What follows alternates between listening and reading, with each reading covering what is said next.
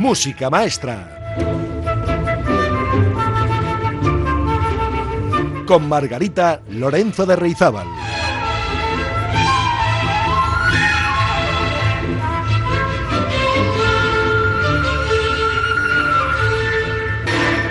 Muy buenas amigas y amigos, ¿cómo estamos? Espero que bien, a pesar de estos fríos que parece este temporal que parece que nos va a visitar a partir de hoy.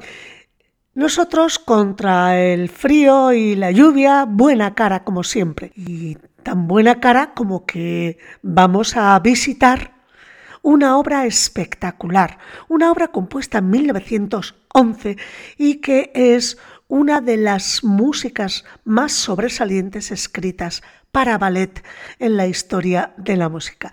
Y me estoy refiriendo al ballet Petrushka de Igor Stravinsky. Petrushka fue el segundo ballet de este compositor ruso para los legendarios ballets rusos también, de Sergei Diaghilev. Y lo compuso entre el deslumbrante Pájaro de Fuego de 1910 y la revolucionaria consagración de la primavera de 1913, sus tres grandes ballets, para esta misma compañía, para los ballets rusos de Diaghilev. La obra, Petrushka, fue concebida originalmente como un concierto para piano y orquesta, el piano, ya verán cómo se destaca muchísimo en el ballet y pone en escena una historia sobre un títere que cobra vida. Estaba muy fresco en 1911 el éxito parisino de la partitura de Stravinsky del pájaro de fuego. Y entonces quiso componer una pieza un poco más ligera para orquesta antes de sumergirse en el siguiente ballet a gran escala para la troupe de Diaghilev, obra que sería finalmente la consagración de la primavera. Veranaba en Lausanne, Stravinsky, y allí concibió una obra orquestal con piano concertante. Y dejó escrito, al componer la música tenía en mi mente la nítida imagen de un títere súbitamente dotado de vida, exasperando la paciencia de la orquesta con diabólicas cascadas de arpegios. La orquesta, a su vez, contraatacaba con amenazantes explosiones de trompetas, que acababa en el triste y lloroso derrumbamiento de la pobre marioneta. Esto era lo que estaba en la imaginación de Stravinsky cuando componía Petrushka. Las semillas de Petrushka estaban plantadas. Y cuando Diaghilev visitó después Stravinsky ese mismo verano, esperando encontrar iniciado el trabajo de la consagración de la primavera, que era lo que se le había encargado, se sorprendió y se preocupó un poco al descubrir que el compositor había puesto en marcha un proyecto diferente. No obstante, cuando Stravinsky tocó en el piano para él pasajes de Petrushka, fue el mismo Diaghilev quien sugirió con entusiasmo al compositor que convirtiera esa obra, que en principio iba a ser para piano y orquesta en un ballet. Bueno, pues con la ayuda de Alexandre Benoit, un experto en el teatro de marionetas, Diaghilev y Stravinsky elaboraron un detallado argumento. La acción se centró en Petrushka, una figura folclórica de un arlequín y una especie de travieso holgazán. En la representación de Stravinsky y Benoit, Petrushka que por cierto, aunque no suene femenino, se supone que es un varón, es un títere que cobra vida y molesta a todo el mundo, incluyendo a la bailarina colombina de quien se enamora desesperadamente. Dijo Stravinsky a Robert Kraft en abril de 1911, mi esposa ha regresado a Rusia con los niños, mientras yo me reúno en Roma con Diaghilev, con el pintor Serov, por cierto, fue quien diseñó el oso que aparece en el último cuadro, con Foquín y Benoit. Estos, mis colaboradores, estaban entusiasmados, excepto Foquín, por supuesto. Completada la música, a principios de 1911, Stravinsky entregó la obra al difícil Foquín, coreógrafo, quien creó el ballet y fue el célebre Nijinsky, el bailarín, protagonista en el estreno de la obra en París el 11 de junio de ese mismo año. Pierre Monteau dirigió la representación, entonces tenía solo 36 años. Esta representación primera tuvo lugar en el Teatro du Châtelet y el revolucionario lenguaje musical de la obra, que hoy todavía asombra, causó una profunda impresión. El éxito de Petrushka fue una cierta sorpresa incluso para sus creadores. Dijo Stravinsky, todos temíamos que su posición en el programa fuera catastrófica, dijo. Pensábamos que no podía tener éxito al comienzo de un programa, porque la habían ubicado al comienzo de la función. Petrushka también fue crucial, por supuesto, en la evolución de Stravinsky. Decía, el éxito fue bueno para mí, al darme absoluta confianza en mi oído, justo cuando estaba a punto de empezar la consagración de la primavera. Bueno, pues en 1947 Stravinsky reelaboró la instrumentación con el doble propósito de preservar los derechos de autor y de adaptarla a los recursos de las orquestas de tamaño medio, como dijo más tarde. Ya desde la primera interpretación de la partitura, decía, quise equilibrar el sonido orquestal más claramente en algunos lugares y efectuar otras mejoras en la instrumentación. La orquestación de la versión de 1947, decía, es mucho más diestra. Y esa es precisamente la versión que vamos a escuchar en el programa de hoy, la suite de 1947 del ballet Petrushka.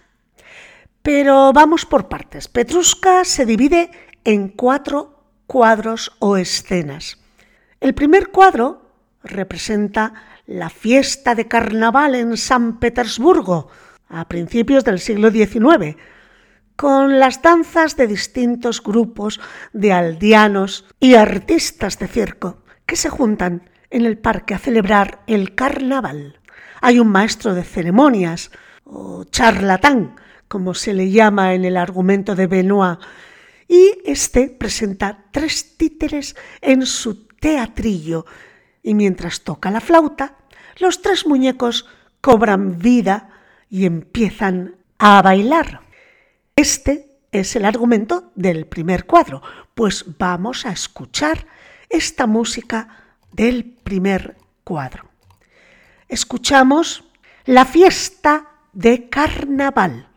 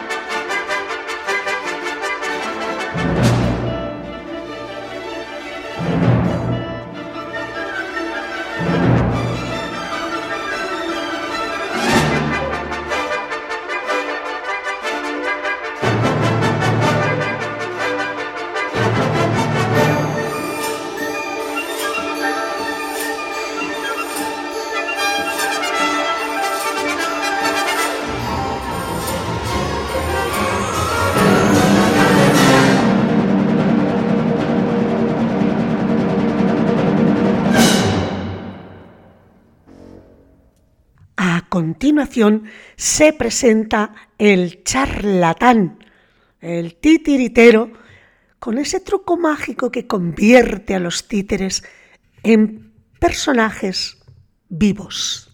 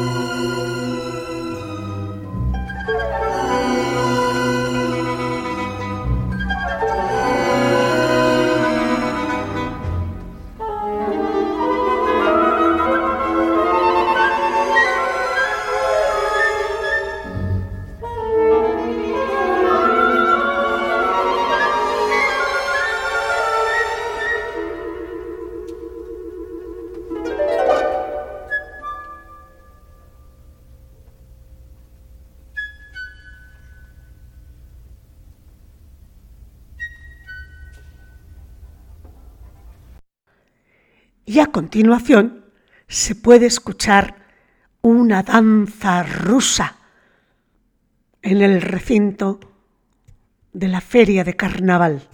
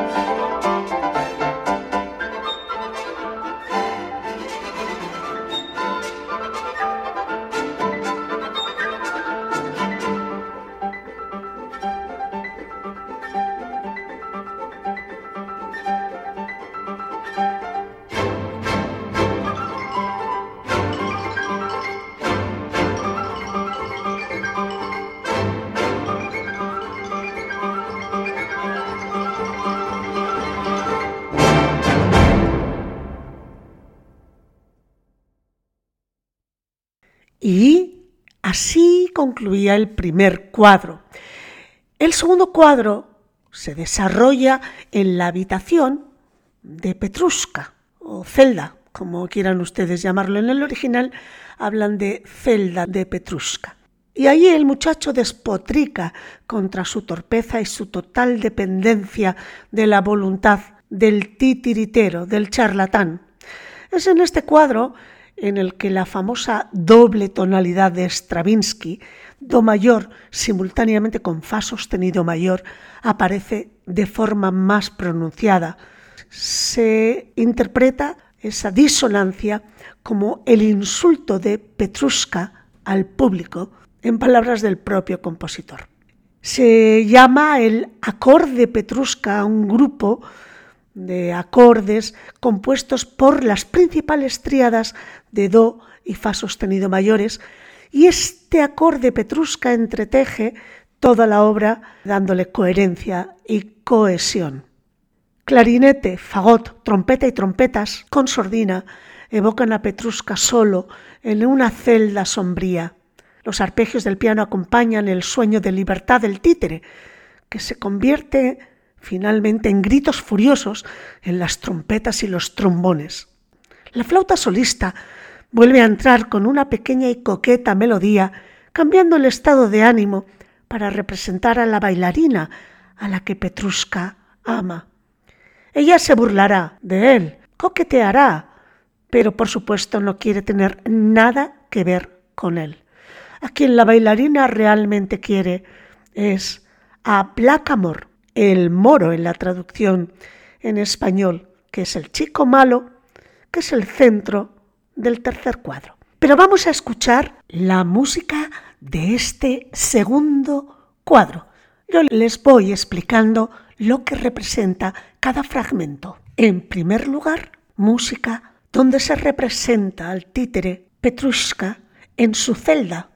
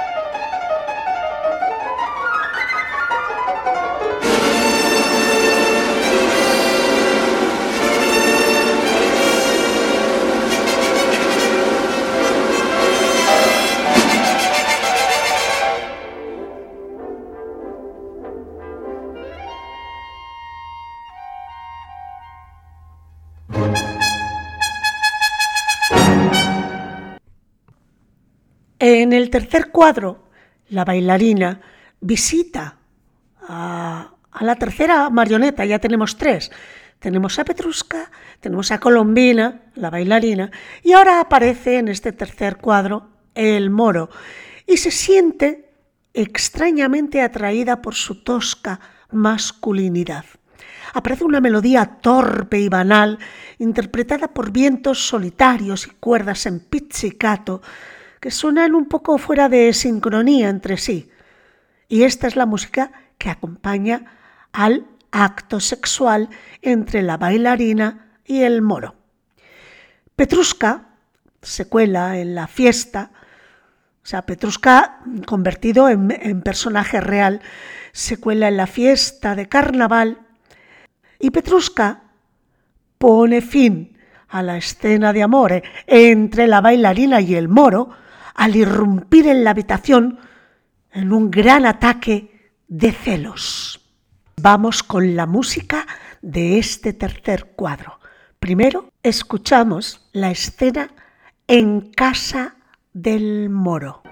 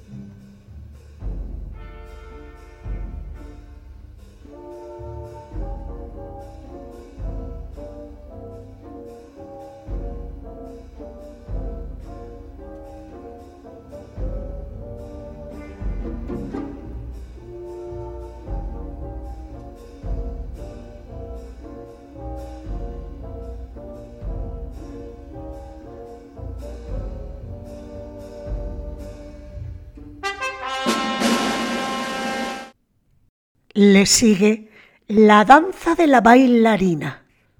Escuchémosla.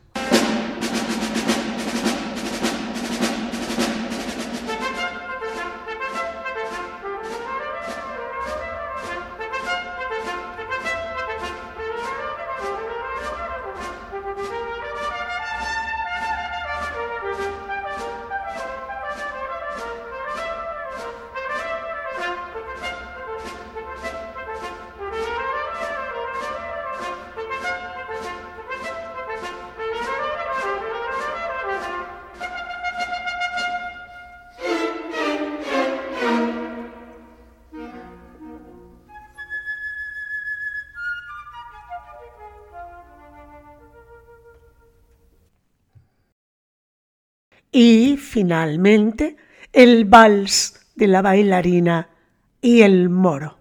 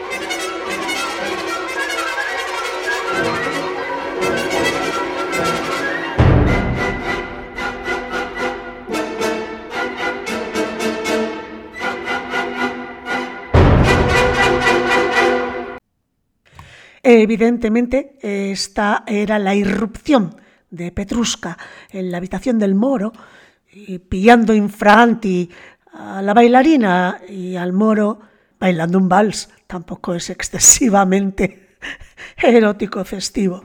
Bueno, la cuestión es que se desata el mal humor y la pasión de Petruska en esa irrupción en la habitación. Y aquí concluye la escena tercera, el cuadro tercero. Y da comienzo el cuadro cuarto, en el que de nuevo volvemos a la fiesta de carnaval, pero ya al atardecer.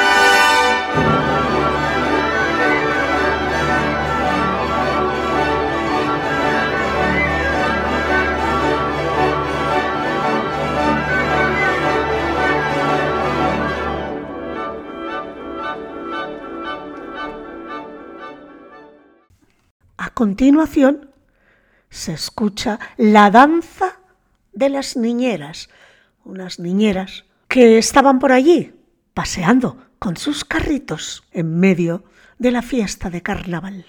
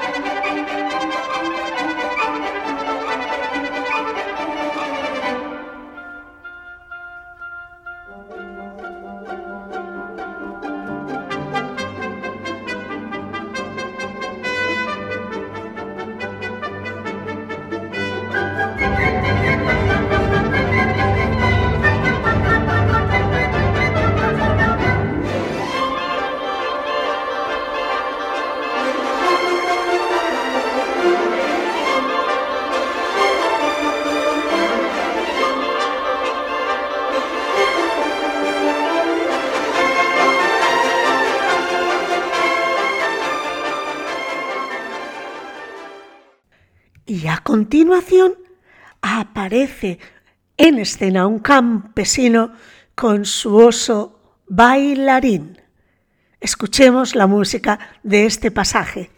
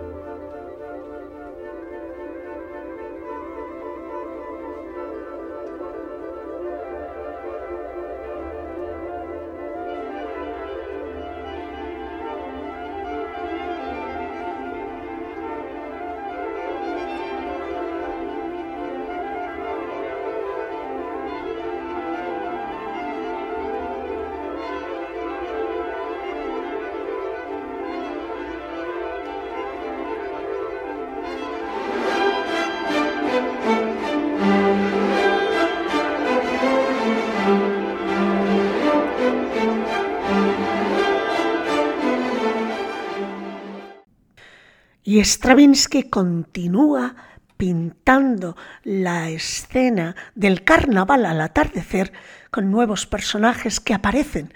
Por ejemplo, un negociante y dos gitanas.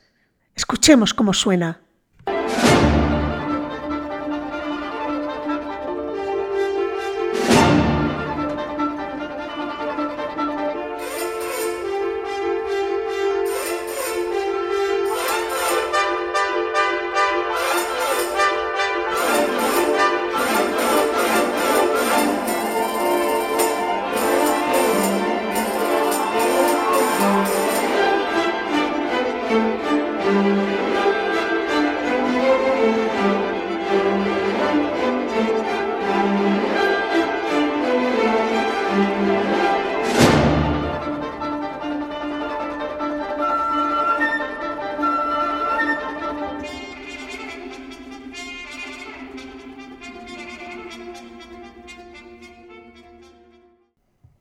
Continuación, seguimos en la feria, se puede escuchar la danza de los cocheros y los palafreneros.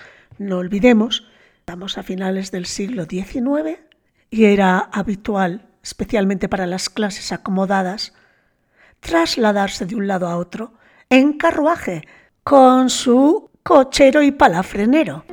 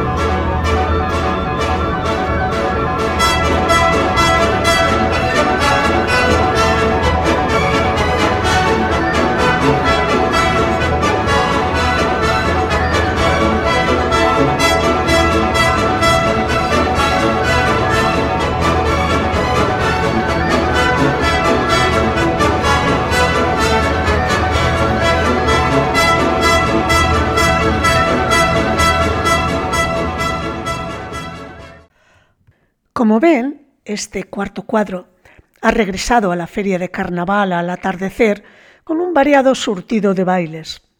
En medio del bullicio, las marionetas vuelven a cobrar vida y se ve al moro persiguiendo a Petruska. Este derriba al muchacho con su cimitarra y cuando Petruska muere, el moro se escabulle con la bailarina. El maestro de ceremonias, el charlatán, asegura al público que Petruska es solo una marioneta y la multitud se dispersa. Pero en un último y brillante golpe teatral se ve sobre el tejado el fantasma de Petruska, burlándose descaradamente del maestro de ceremonias, así como de la audiencia. Y la pregunta es, ¿este Petruska es el real? ¿Está verdaderamente vivo después de todo? Y se escucha el acorde de Petruska, ese disonante politonal, que es como una risotada final del protagonista. Pero continuamos con las danzas que hay en escena. Nos queda una, nos queda la danza de las máscaras.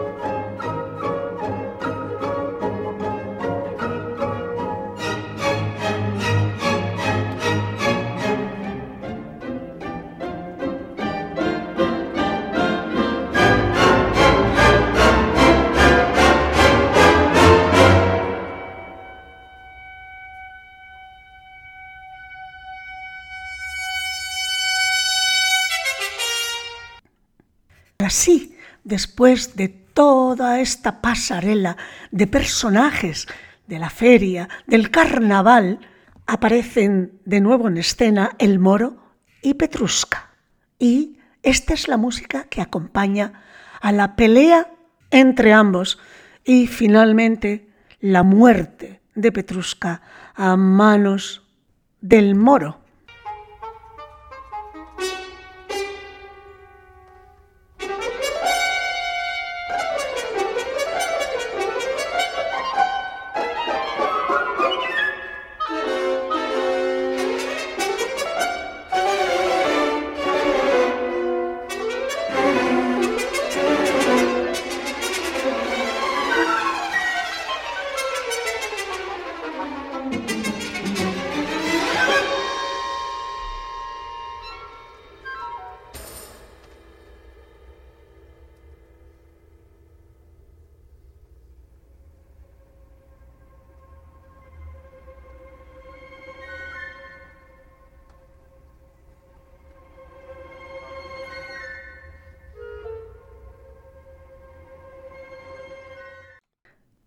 En este momento aparece en escena el fantasma de Petruska y suena así.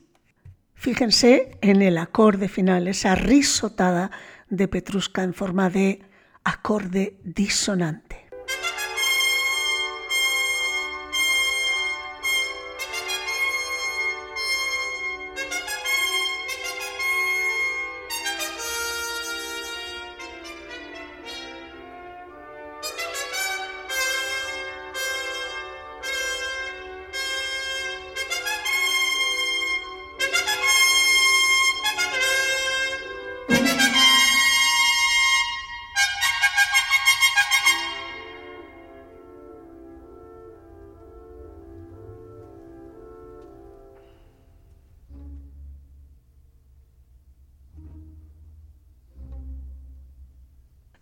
Y así concluye esta suite de Petrushka de Stravinsky de 1947.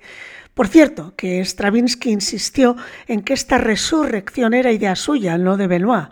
Quería que el diálogo de trompetas en dos tonalidades del final, el que acabamos de escuchar, mostrara cómo el fantasma, o sea, Petrushka, seguía insultando al público.